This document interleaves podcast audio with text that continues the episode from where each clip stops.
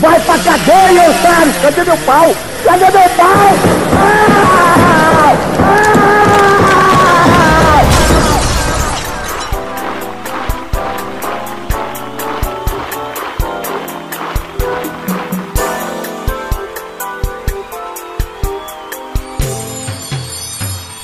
E aí, pessoal? Muito bem, uh, eu e o Igor, a gente combinou de trazer um quadro à parte no programa. Esse quadro ele vai consistir numa espécie de tópico off, onde um de nós ou os dois falaremos de coisas que nos, que nos alegram ou que nos entristecem uh, no dia a dia. Ele vai ter apenas, sei lá, uns 20 minutos no máximo, porque vai ser um breve ou um pouco longo comentário acerca de alguma coisa que aconteceu e que despertou emoções fortes na gente. Eu dei ideia disso porque na que eu tive eu eu faço faculdade de licenciatura e eu presencio muita coisa ruim e se eu uh, guardar isso comigo ser muito prejudicial. Eu vou ficar estressado demais e vou desenvolver caspa transtornos psicológicos muito graves. E é por isso que eu vou usar o podcast para fazer esses pequenos ou grandes desabafos sobre o que tem acontecido ao longo, ao longo desses últimos anos uh, comigo numa federal, num curso de ciências humanas, rodeado de pessoas insanas e depravados, degenerados em geral. Bem, indo direto pro assunto, em primeiro lugar, é, comunista não é gente.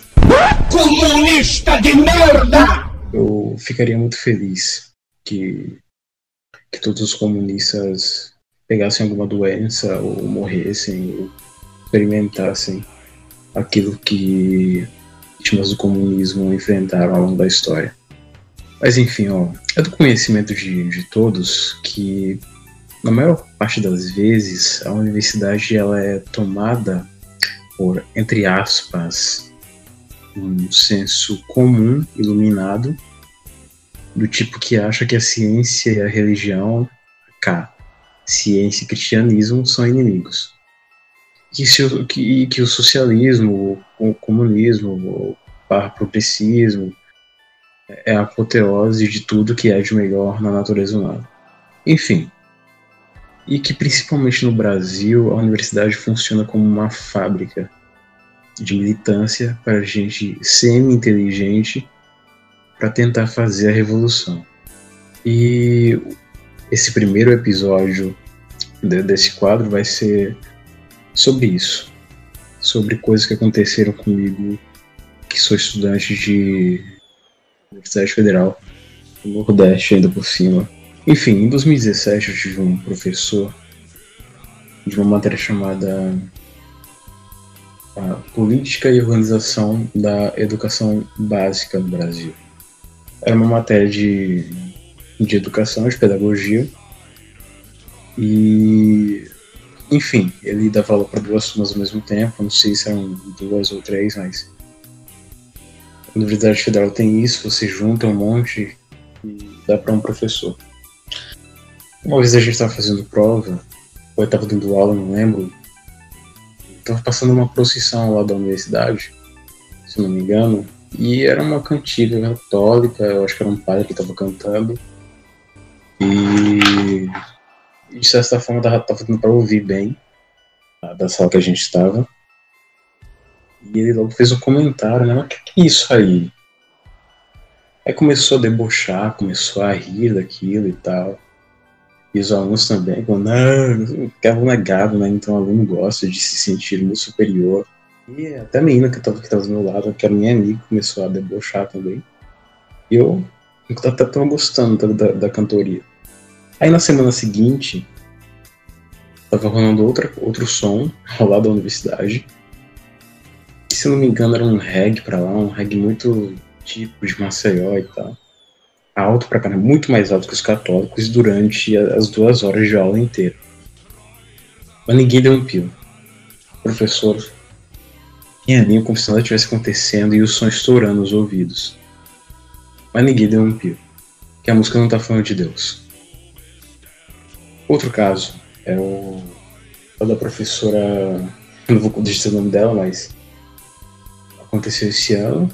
Tava, tava ela sempre comenta muito é, de Nietzsche, fala da tese dele de que a ética cristã é uma ética de fracos, a ética que fundou o Ocidente é uma ética de fracos, porque as pessoas valorizam muito isso de dar a outra face de exaltar a pobreza, que aí tem uma outra vida, que, que tudo vai ser diferente certo é, não, tem que exaltar a virilidade da vida, tem que ser forte, não sei o quê, e dizer não a essa moral de fracos e tudo mais.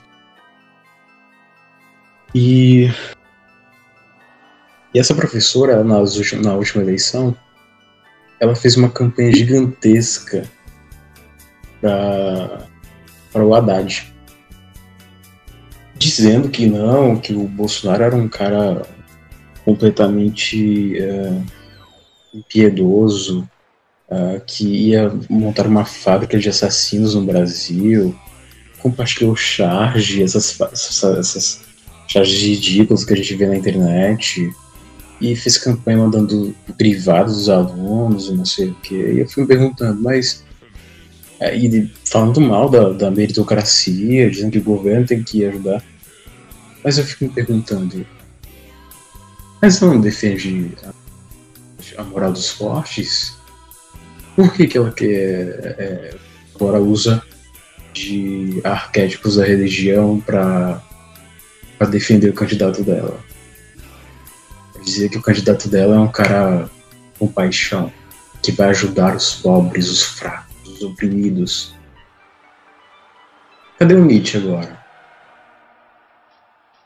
ela fala com um sorriso, com os olhos brilhando sobre Zaratustra, essas porcarias nietzschianas que são tudo um pé no saco, burro.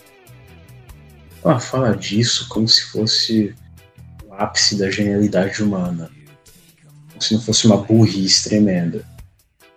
Inclusive, aqui, se você é leitor de Nietzsche, por favor, vá tomar no seu cu, enfie um livro dele no seu cu e depois tire, tá, tá bom? Eu desejo tudo de mal para leitores de Nietzsche. Espero que vocês se fodam. E, e. Parece uma contradição, entendeu? Você dizer defensor. Se dizer defensor compaixão, da piedade, para apoiar um candidato, quando você se maravilha falando da ética nietzschiana ah, e essa mesma professora, ela tinha reclamado, vez que tava rolando um som alto de igreja. E, Gente, o que, que, é isso aí? Não sei o que. E na sexta passada tava rolando um, uma festa que os estudantes do curso de letras estavam dando, regada a cachaça, a maconha, era sexo muito fácil, você via a gente transando. Não tô exagerando, tá? Perguntei aos novatos da UFAS que eu conheci se eles viram alguma camisinha pelo chão em lugar fácil. Eles disseram que viram as camisinhas. Eu vi. Camisinha suja, tá? Não é camisinha nova que derrubaram no chão, não. Eu já vi muita coisa parecida assim lá. E todo mundo sabe que a Universidade Federal é, é, é um cabaré mesmo. E músicas que não são nada feministas, né? Altas pra caramba no paredão, aquele monte de gente se degradando mas a professora não deu um pio, não. O som estava altíssimo, estava do lado da sala da gente, porque a gente tem aula no BSA1. Não, a gente tem aula no do BSA2 e tem o BS e tem a, o núcleo da, da, da administração, que fica a poucos metros de distância. O som estava muito alto, não dava, dava para entender nada. A gente tinha que gritar para falar, mas ela não deu um pio sobre aquilo. A terceira coisa que eu quero falar é sobre uma apresentação de seminário que rolou na, numa disciplina que a gente tem que elaborar e apresentar projeto pesquisa para quem sabe é, orientar a gente no TCC. E, e o que aconteceu foi que a primeira aluna que apresentou, ela chegou lá com umas ideias é, Buda e simplesmente fez uma descrição de, de como o budismo trata algum aspecto da vida. Enfim, fez uma discussão, uma discussão não, uma descrição acerca de como um aspecto da vida é tratado pela religião budista. Não adianta me dizer que é filosofia, porque gente intelectual adora dizer que o segredo das coisas, da, da vida está nos orientais, e a gente tem que aprender mais com os orientais, também fruto do ódio ao cristianismo. E ela começou lá e fez uma apresentação porca. O slide dela, contando com a capa, tinha quatro slides. Em cada slide só tinha uma frasezinha besta que ela não sabia explicar. Não soube responder as perguntas, eram para dar, era para dar um, uma apresentação de 30 minutos, é, 20 minutos de apresentação ou 15, ou e 15 minutos para as perguntas ou 10 minutos para as perguntas. Ela apresentou durante 8 minutos as perguntas foram cinco minutos, só não cumpriu nem a metade do tempo. Como ela é do, da turma da, da frente, né, da, do pessoal do CA, todo mundo fez perguntas generosas, e, enfim. E a mesma professora que, que gostou da apresentação, adorou, achou uma maravilha, parecia super entretida com aquela porcaria. Ela, ela fala muito mal do cristianismo na sala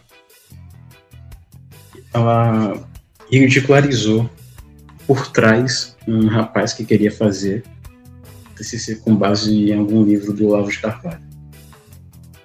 Todo mundo riu daquilo, mas se chega uma pessoa boçal, clichê, com essa porcaria de budismo, tratando isso como se fosse problemática profunda, filosófica, então eles aplaudem. Eu não entendo, então que aquilo ali foi mera descrição de um como um, segmento religioso que eles não tratam como religião porque né é um livro sagrado é mas a revelação ainda existe a revelação ela ainda é sobrenatural portanto o budismo é uma religião. E enfim foi feita a apresentação todo mundo adorou adorou não, não no sentido de bater palma com o osso, mas ninguém apresentou nenhuma crítica à palhaçada. Porque você se esforça pra caramba pra fazer. E reclamou, ela reclamou ainda de não ter muita coisa em português sobre o assunto. É óbvio que não tem. E é bom que não tenha. É bom que não tenha. Porque ninguém merece, sei lá, tantos dois mil anos 2.600 anos de civilização ocidental, a gente construindo esse negócio aqui. A gente, eu não digo a gente porque o brasileiro não conseguiu porra nenhuma. O brasileiro é um macaco sujo mesmo. As pessoas construíram isso aqui com a muito custo para ver gente que prefere animal do que gente que é, quer destruir os pilares mais básicos e verdadeiros que a gente tem através da, do louvor, filosofias idiotas e religiões idiotas do Oriente. Com todo respeito, que você que é budista e sabe que isso é uma religião, não é filosofia. Era isso que eu queria falar, e enfim, tirem suas conclusões, tá? Falar o que eu venho falando nesse programa aqui desde o primeiro episódio guerra desse ateísmo esquerdista nunca foi contra deuses ou a não laicidade do Estado. A guerra sempre foi contra crentes. Eles travestem isso de, de diversidade, etc. Mas não é. é. O maior inimigo do comunismo, já diria Gramsci, não é o liberalismo ou as correntes semelhantes que, são, que se opõem ao comunismo mas é o catolicismo. E ainda tem crente, ainda tem padre que defende essa bandeira idiota. Como é o caso do Leonardo Boff, como é o caso de alguns cristãos de esquerda, como é, o Gondim, enfim. E olha, se você é comunista, você é um boçal criminoso. E eu sinto que minha existência aqui na Terra seria muito, é, seria extremamente feliz se eu não tivesse que dividir espaço com vocês me sentiria muito feliz se vocês morressem. Não que eu vá matar, porque infelizmente isso da cadeia, isso é crime. Mas eu gosto de rir muito da foto do Che Guevara morto, parecendo ser uma madruga, sabe? Quando uma surda numa florinda. Então, a comunista é digno do ódio mais incondicional que se possa nutrir. Tá, tá feito aqui o meu desabafo, pessoal. Até a próxima. Não sei o nome do quadro, provavelmente a gente vai inventar depois de, de o final da gravação. Mas é isso aí, grande abraço. E. Grande abraço.